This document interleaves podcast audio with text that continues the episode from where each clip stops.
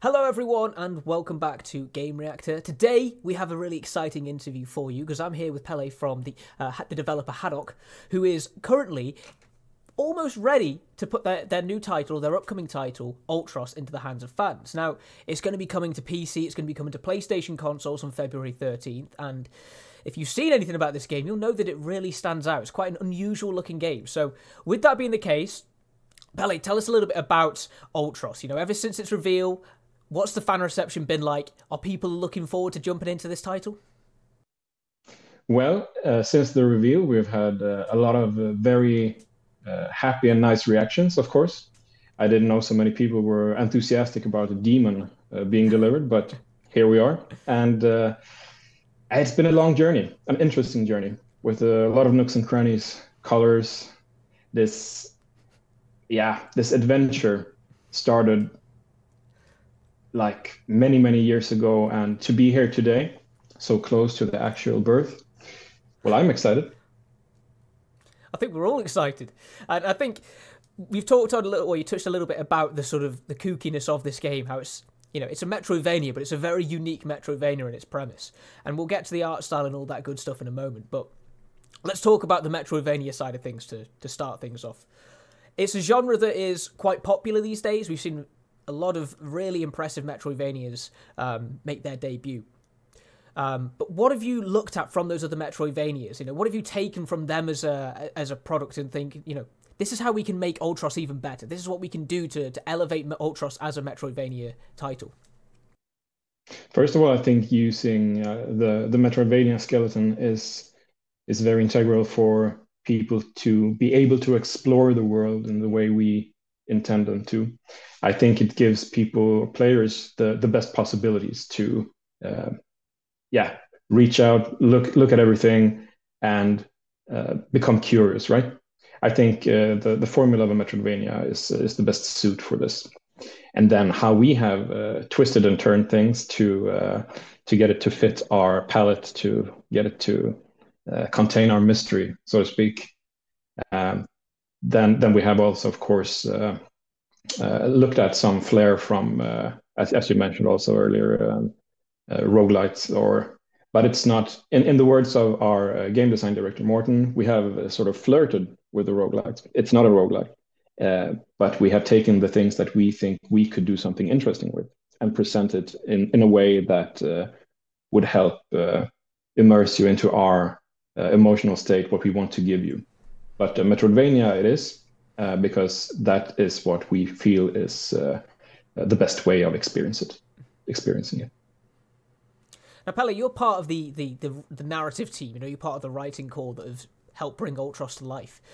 How... I am the narrative team. You are the narrative team. There we go. um, but uh, how have you taken the, the approach of writing a narrative for Ultros? Because we've seen it in sometimes with other Metroidvanias that they often there can be a little bit of a difficulty with narrative and balancing narrative and gameplay elements. So what have you done with Ultros to make it so that there's a really compelling, interesting story that you want to take fans on? Difficult to write about a cosmic uterus floating in space with a demon inside and all the fruits of the galaxy. I don't know what you're talking about. It's easy, right? When when you have um, when you have basically a work of art in front of you like i really think that you shouldn't like you shouldn't say that it's just a work of art because you're also uh, playing it. It should have uh, nice smooth mechanics. You should feel uh, compelled to play it right? You shouldn't just want to say yeah it was beautiful but it played like uh, i don't know a container in a ski slope. You should want to play it for different reasons. And for me it was important to look upon it as a work of art but also as a game of course and when you try to write a narrative for a game, uh, people expect to understand things. People expect tutorials that are comprehensible. People expect to, I don't know, look around and get orientation, right? Uh, well, you can forget about that. It's, uh, I think you, you should approach things when you write things, when you have something you want to do. I think you first of all want to, to think about really hard, what do I want to present? What do I want people to get out of this? Do they have to understand everything? And I mean, I have uh, a love for David Lynch and his work. And if you have ever watched a movie or a series of his, how much did you really get? But how much did you really feel when you watched it? what did it make you think about? What did it make you feel in, in the vibes, the, the moods, the colors, angles of things? So writing a game is not like writing a book. Writing a game is not like writing uh, most series or movies, right? You have to think about that the player will make their own choices. So your job is to help them, to help them be curious. And when you get to a point, if you feel, yeah, I have a message that I really don't want them to miss here, then you have to see how can I get this across by using more words. You know, some people really don't like words, right? Some people don't read text. And then as a narrative designer, you look at the environment. What can we tell with what is around us? Is it the colors, the objects, the suggestiveness of how did you get into the room? Does that tell you something? So you have this palette, not only with colors, but also with tools. And sometimes, sadly enough, as a writer, uh, you have to take away a lot of what you have written. It's not about adding stuff, it's about cutting. But that also makes you a better writer because sometimes, like I'm doing right now, I could talk forever, right? uh, is it for our pleasure or benefit? I don't know. We'll see in the end. But when you make it in a game, it's like you have always got to think about this has to land somewhere. I know what I'm looking at when I look at the game, hopefully. But how will the people playing it look at it? Who knows? And you mentioned a moment ago there that you know there's certain different themes that you want to try and encourage the player to explore and sort of follow down. And, and some of the terms that have been thrown around for Ultros is um, mental health, life, death, and karmic cycles. So, how have you looked to sort of approach this theme with Ultros? So, you know, what can players sort of expect to to experience in a narrative sense in these in these lines? I think by playing the game, uh, moving around in this environment, uh, facing these uh, alien shapes and combinations, I think it will make you think whether you like it or not. And as I've said many times before, uh, what is wrong? What what reaction is really wrong in a player, in a spectator? If I want to tell you something, if I want you to feel something, and you you walk out after the the play or the game and say, yeah, I'm, I'm really starting to think about all these things. Then I can't run after you and say, up, up, up, up, up, that was wrong. That was not what I wanted to say at all. So the same thing here is if we want people to think about the environment or our relationship to nature, is the best way really to spell it out for them with neon signs, neon letters in the sky? Or is it to present to them an environment where they can explore and see what happens when they interact with it? So there are a lot of subjects that has been very important for us. But sometimes talking about the mystery also ends the mystery, right? Mm. So I, I'm certain that people will feel things. And whatever they feel, it will make me happy. As a fellow terrestrial, as a writer, and as someone that also sees this world as something that we are experiencing together. We can't put ourselves decide things and think that nature has nothing to do with us, right? We are nature. And you and I are also the same. I mean, I look at you and I see connection. I don't see like alienation, right? Mm-hmm. So if I want you to feel something, maybe the best way for me for me to uh, to make you feel something is just to present you with something and see what happens. It might sound strange, but try it. And we talked about it a moment ago that there are sort of roguelike elements uh, in Ultros. It's there's a, there's a sort of looping mechanic in play in certain situations as well. So how do you as a, as a writer go about that you know did, does a does a looping system as a roguelike system does that put strains on you to in the way that you want to convey narrative or is that you know does that open new narrative threads and ways that you can explore storytelling well uh, we like to see see the loop as karmic cycles mm. so just as in life you you go go through things and you learn something, right? And then it's up to you if you want to break free from the things you think you have mislearned or things that you're ready to reevaluate. You get experience. And the looping system that we have, uh, the things that we have flirted with from, from the roguelikes, is the chance for you to elevate from your previous decisions and also to see how nature is reacting to what you have done with it, of course. So you, when you say loop, I think karmic cycles, mm-hmm. if that makes sense. Mm. Absolutely. Now let's let's move on then from the the narrative a little bit because we've got to talk about it.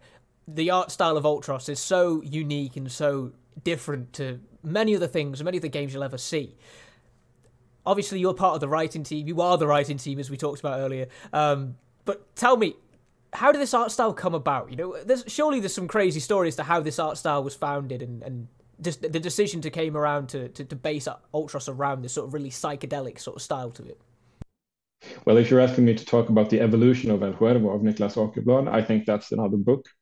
But uh, as long as we've known each other, he has had his very vibrant style, you know, influenced from so many things. And when presented, it kind of rubs all the colors of the universe in your eyes, right? Mm-hmm. Yeah.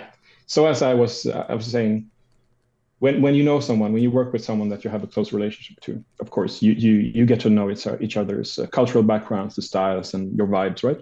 Hmm. And sometimes that's very good because you know all of a sudden, like, okay, if I come with a suggestion, I know this is gonna bounce off him in this way.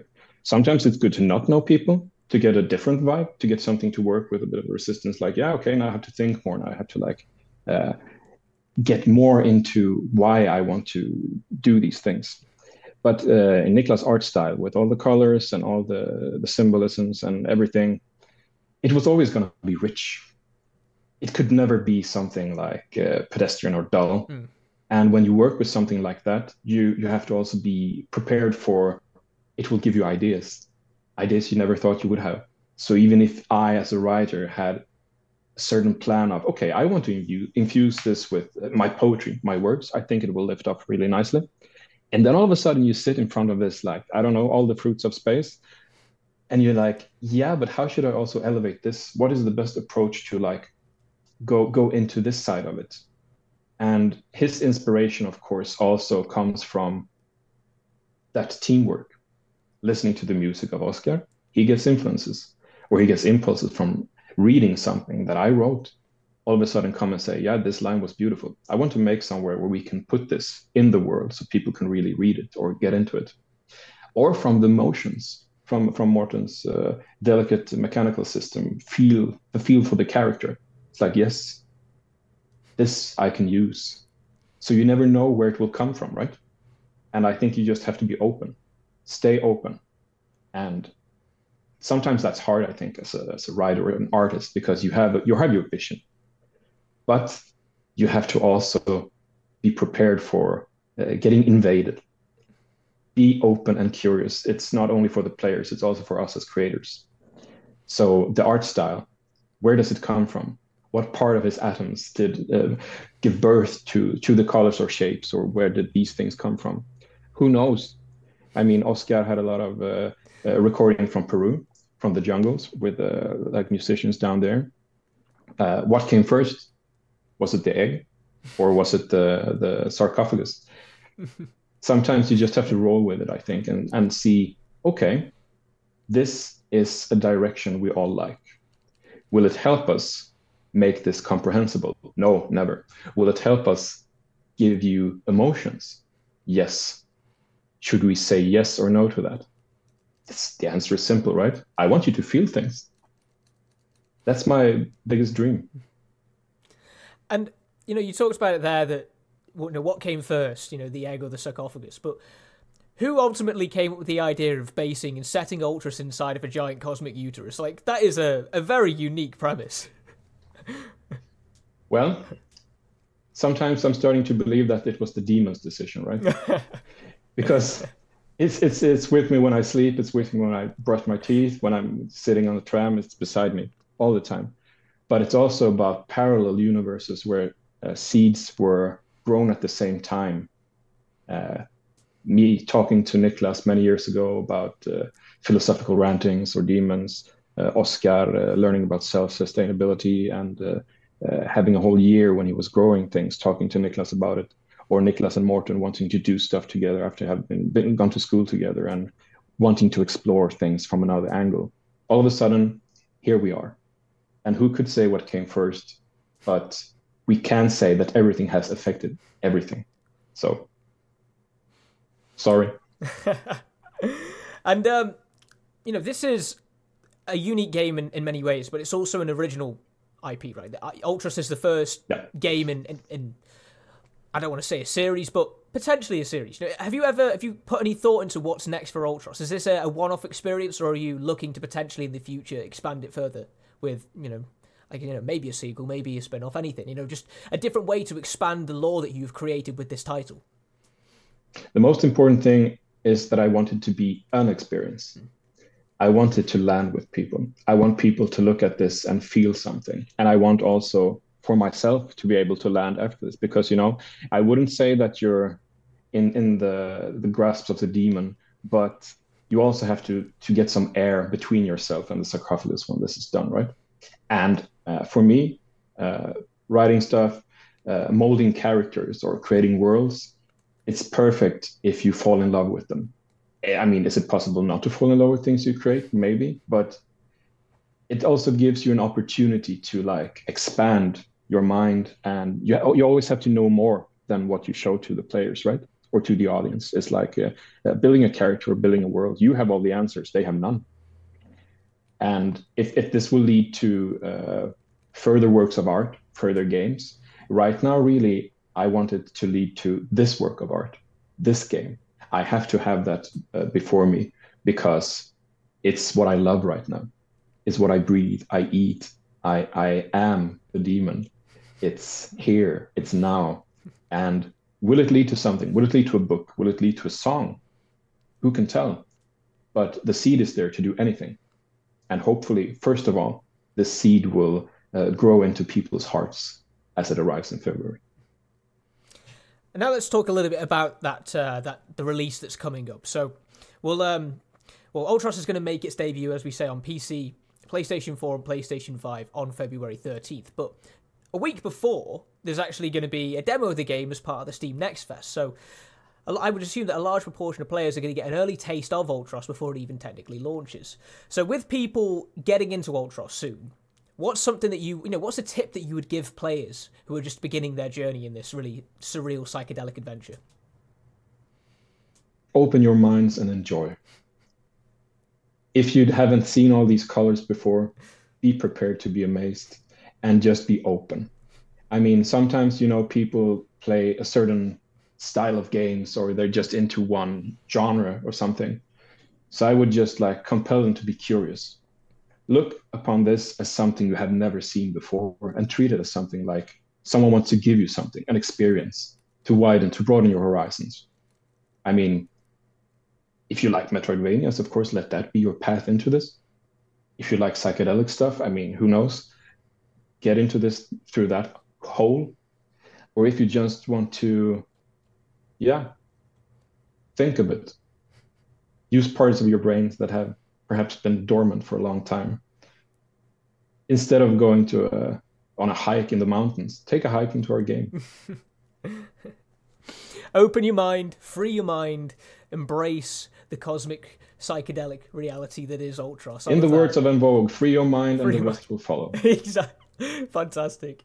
But that is a really interesting way to frame it because Ultros is a game that you to again, it's it's it's psychedelic, it's unusual, it's it's completely unique in, in a whole manner of different ways from speaking. So you can all check it out soon. It's gonna be there's gonna be a demo probably around the same time that you actually get the chance to watch this interview itself. And then Ultros itself will make its debut on PC, PlayStation 4, and PlayStation 5 consoles on February 13th. So a lot looking, a lot to look forward to. Maybe, as we talked about a moment ago, it will sow the seeds of future projects. Maybe this will be a one-off experience. Who knows? Stay tuned. Until then, though, Pelle, thank you for joining me today and telling me more about the game. I'm looking forward to playing it. I'm sure everyone else is looking forward to play it as well. And uh, until then, thank you for watching the uh, the latest Game Reactor interview. Take care, everyone.